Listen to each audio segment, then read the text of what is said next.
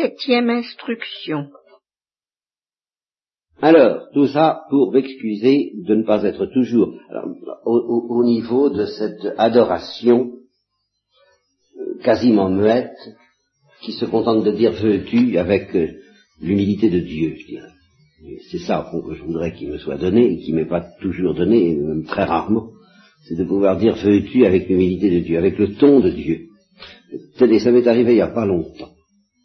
Alors justement j'ai compris parce que là je ne l'ai pas fait exprès. Ça m'a beaucoup plus euh, impressionné que si on m'avait reproché de ne pas réussir, si je peux dire. Hein. Euh, il s'agissait, je, je, terminais une récollection. J'ai évoqué, pour terminer, en terminant une instruction, j'ai évoqué que l'espèce d'impuissance du Christ à ne pas nous demander tout, justement. Et j'ai repris certaines des paroles les plus dures de l'Évangile en leur, en leur disant, vous savez, il faut y mettre une certaine musique sinon vous ne comprendrez pas. Euh, et par exemple, si quelqu'un ne hait pas son père, sa mère et même sa propre vie, eh bien, il ne faut pas entendre ça comme moi je le claironnais effectivement au début de ma prédication. Si quelqu'un ne pas son père, sa mère, ben non, c'est pas du tout ça. Et il faut l'entendre plutôt sur ce ton, qu'est-ce que tu veux, mon pauvre petit, c'est pas possible si quelqu'un ne hait pas son père, sa mère. C'est pas possible.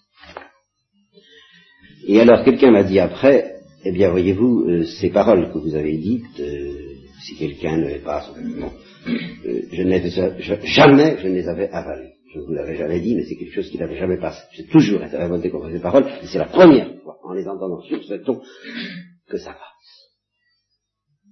Là, vous m'avez, vous m'avez retourné, mais parce que justement, le ton y était. Alors ça, je suis bien payé pour savoir que ça ne venait pas de moi, parce que c'est pas dans mon tempérament du tout. Alors je voudrais bien ne jamais sortir de ça. Je voudrais bien.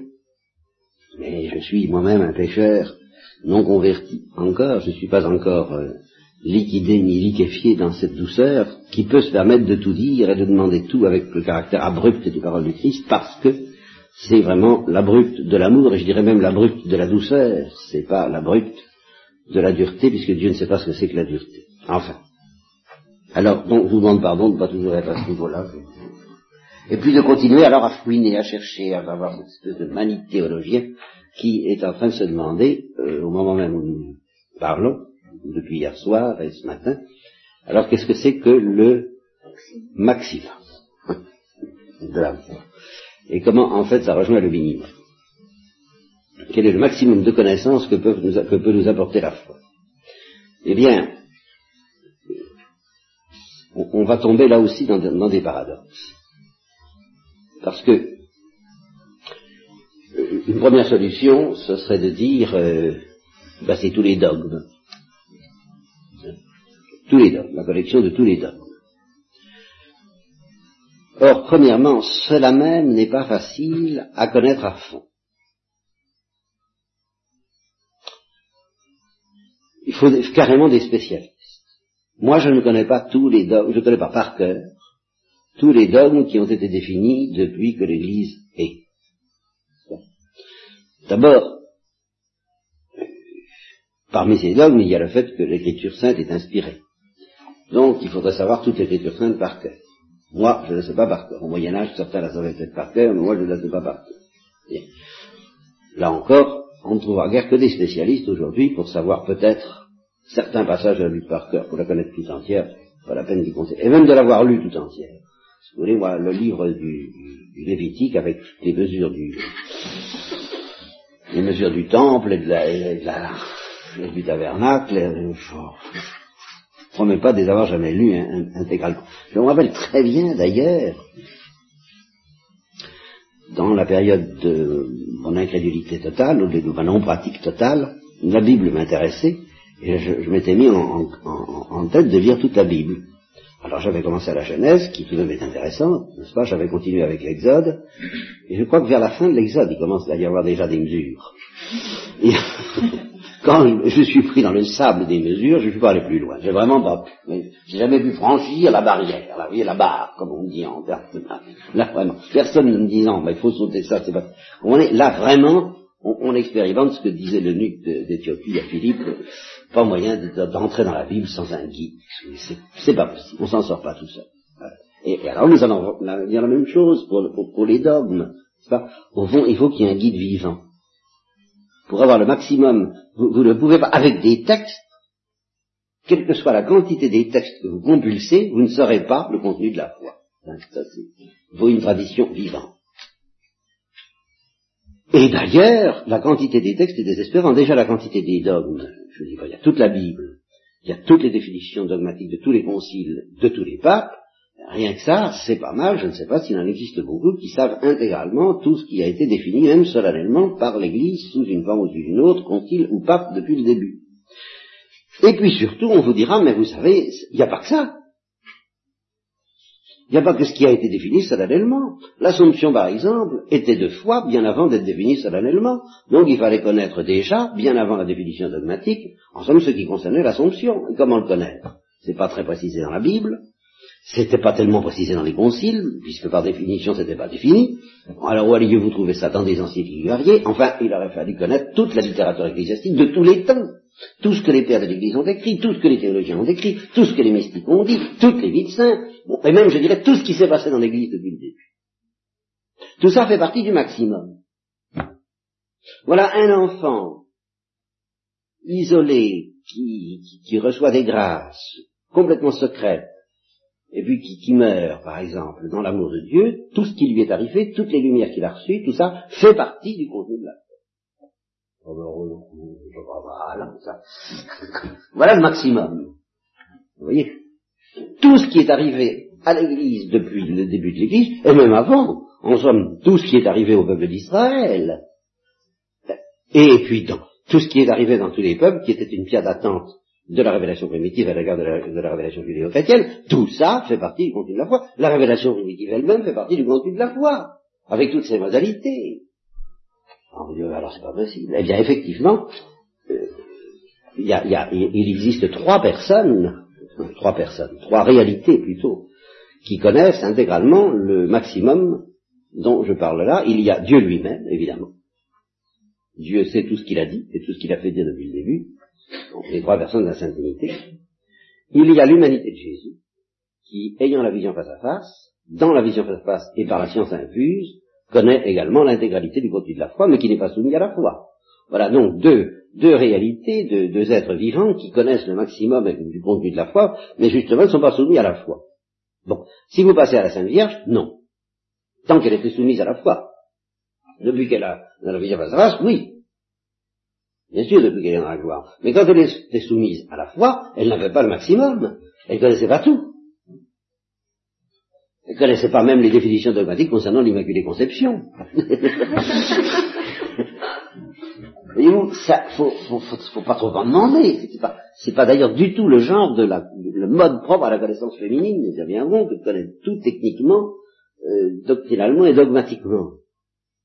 Donc, on ne peut pas dire que la Sainte Vierge avait le maximum en extension. Je parle du maximum en extension. Nous allons revenir sur le maximum en profondeur, autre chose. Mais le maximum en extension, la Sainte Vierge ne l'avait pas. Mais il y a tout de même une réalité créée, soumise à la foi, qui a le maximum en extension, c'est l'Église. Sauf que le maximum en extension, c'est tout ce que c'est l'Église. Alors, qu'est-ce que ça veut dire? C'est pas, euh, c'est que l'Église, c'est pas quelqu'un. C'est une assemblée.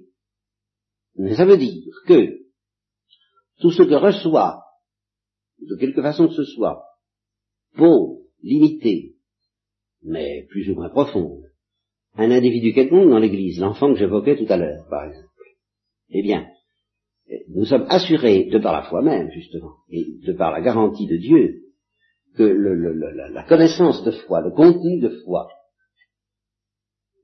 qui, qui vit dans l'intelligence d'un enfant de 7 à 8 ans, par exemple, du moment que c'est un contenu de foi, eh bien, est en harmonie avec le contenu de la foi dans n'importe quel membre de l'Église à n'importe quel moment de l'histoire des temps. Et non seulement dans n'importe quel membre de l'Église, mais dans n'importe quel croyant, puisqu'il y a eu des croyants avant l'Église, il y a eu des croyants dans le peuple juif et il y a eu des croyants avant le peuple juif, c'est ce que je vous l'ai dit, quiconque n'est pas dans la main de Satan est dans la main de Dieu. Donc quiconque est dans la foi reçoit un certain contenu intelligible qui est en harmonie avec le contenu intelligible reçu par n'importe qui d'autre qui est également dans la foi. Autrement dit, il existe entre toutes ces connaissances une certaine unité. Et c'est cette unité, c'est cet ensemble des connaissances multiples de chacun, en tant qu'elles forment une certaine unité, de par l'unité que, Dieu donne, évidemment, de par la lumière de Dieu qui s'appelle la lumière de la foi, c'est cet ensemble de connaissances multiples, inépuisables, mais en tant qu'elles ne font qu'un. En tant qu'elles que dans la pensée de Dieu, justement, elles s'organisent en un corps doctrinal harmonieux, que aucun individu de l'Église ne peut saisir comme tel dans toute sa richesse, même aucun pape, aucun docteur et aucun saint, et la Seigneur elle-même ne peut pas saisir, n'a pas pu sur la terre saisir dans toute sa richesse l'ampleur de ce contenu. Mais peu importe, parce que si pauvre que soit une connaissance de foi, elle est immédiatement en communication avec toutes les autres connaissances de foi de tous les croyants depuis le commencement des temps. y compris même la connaissance de foi de nos premiers parents. Alors du fait qu'il y a osmose entre toutes ces connaissances de foi, eh bien, chaque connaissance de foi est beaucoup plus, plus riche qu'elle n'en a l'air. Vous voyez? C'est comme euh, une immense, ce que, ce que Benson, dans un conte, appelle la robe verte. Alors la robe verte, c'est la nature. Bon, c'est le livre de la nature. Eh bien, c'est comme un immense, une vêtement dont chacun saisit un bout, mais ce bout étant relié à tout le reste du vêtement, par n'importe quel bout que vous teniez ce vêtement, c'est le vêtement tout entier que vous tenez, même si vous avez besoin d'être des millions et des milliards pour le tenir tout entier, c'est un seul et unique vêtement que chacun tient. Voyez? Et c'est ça la connaissance de foi. Donc c'est chacune des connaissances dans toute sa diversité, mais en tant que dans sa diversité, chaque connaissance est une avec toutes les autres. Alors cette unité, cette diversité, nous la verrons dans la vision face à face, comme le Christ l'a voyé dans la vision face à face, pour le moment, nous y croyons, ça fait partie de l'objet de la foi elle-même. Autrement dit, l'unité et la richesse de l'objet de la foi, en tant que il dépasse tout ce que nous pouvons inventorier, cela même est un objet de foi. Savoir, je crois, que ce que j'ai pu comprendre du message, avec mes limites, ce que vous pouvez comprendre du message avec vos limites et que j'essaie euh, de nourrir, cela est en continuité avec l'ampleur illimitée du message. Non seulement, finalement, dans l'histoire de l'Église et dans l'histoire du monde depuis le début, qu'il y a, depuis qu'il y a des croyants, mais même dans la pensée de Dieu. Nous sommes en communion avec la pensée de Dieu. C'est ça le, fond du mystère de la foi au point de vue du maximum. Alors, le, ça c'est le maximum en extension, et vous voyez que le maximum en extension nous amène euh, en ligne droite au maximum en profondeur. Alors qu'est-ce que c'est le maximum en profondeur? Bon alors là, c'est pas compliqué, c'est la sainteté. C'est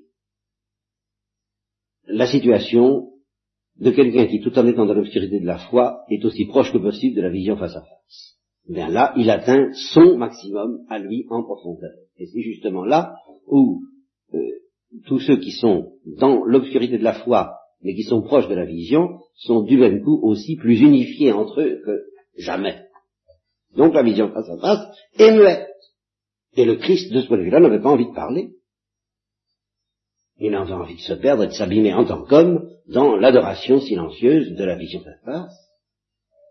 Et cependant, il fallait parler. Ah, il fallait parler parce que, justement, l'Esprit Saint, non pas le Verbe, et l'Esprit Saint, lui, avait cette folie de vouloir parler aux hommes, et il était dans les eaux de Jésus-Christ pour l'obliger à parler, et quand il disait à la Sainte Vierge, pourquoi m'embêtes-tu? Enfin, Qu'il entre toi et moi, là, il le disait aussi bien au Saint-Esprit, enfin, cesse de me tourmenter, mais c'est plus fort que moi, et il parlait, c'était plus fort que lui. Alors pour parler, il faut avoir autre chose que la vision face à face, sans quoi il aurait été trop heureux de renvoyer le Saint-Esprit dans ses foyers en lui disant je peux pas. c'est indicible. Mais alors avec la science infuse, on peut parler. Pourquoi? Parce que la science infuse est humaine. C'est une explicitation humaine à travers des analogies humaines et c'est pour ça que c'est une science multiple, la science infuse, alors que la vision face à face est simple. C'est une explicitation humaine de ce qu'on voit dans l'ineffable de la vision face à face. Alors la théologie, c'est justement de l'ordre de la science infuse, et la liturgie aussi. Sans, s'il n'y a pas la science infuse, il ne peut pas y avoir de prédication, il ne peut pas y avoir de théologie, et il ne peut pas y avoir de liturgie. Parce que si au ciel nous continuerons à chanter le cantique de l'agneau, et par conséquent je ne dis pas à célébrer la messe, mais à célébrer la passion et la résurrection, à célébrer le mystère pascal avec l'agneau pascal éternel lui-même, n'est-ce pas, qui conduira à l'orchestre, qui mènera l'immense sacrifice de louange du corps mystique, ben c'est par la science infuse qu'on le fera. On ne peut pas chanter le Sanctus, on ne peut même pas dire Saint, Saint, Saint, comme les anges, s'il n'y a pas la science infuse. Je vous répète, s'il n'y avait pas la science infuse, en fait de liturgie, on serait... Euh, voilà.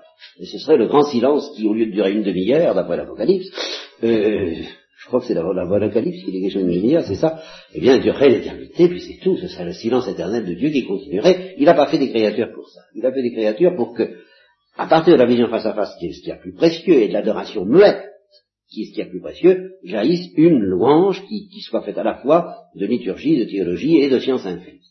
Eh bien, c'est cette espèce de louange que nous continuerons ce soir, et qui, en plus de ça, possède sur la terre le caractère fort important qu'elle n'aura plus au ciel d'être médicale, des purificatrices à l'égard de tous les poisons qui menacent notre foi et notre vie intérieure, et c'est pour ça qu'il faut bien tout de même que je me livre à cet exercice austère pour moi, pour vous, pour tout le monde, et dont je vous, et dont je vous donne pardon, parce que c'est pas je, ne serai pas toujours amusant, je ne le suis pas toujours. Il y a des fois où vraiment c'est désespérant d'essayer de faire la théologie des choses que j'essaie de faire. Et je vous l'explique la tête, ça fait deux ans d'une certaine manière que je désespère d'avancer parce que je suis, je suis en panne comme, comme je l'étais à propos des, mesures du temple dans la Bible. Et alors, euh, c'est fort pénible, mais vous ferez pénitence avec moi euh, et vous m'aiderez.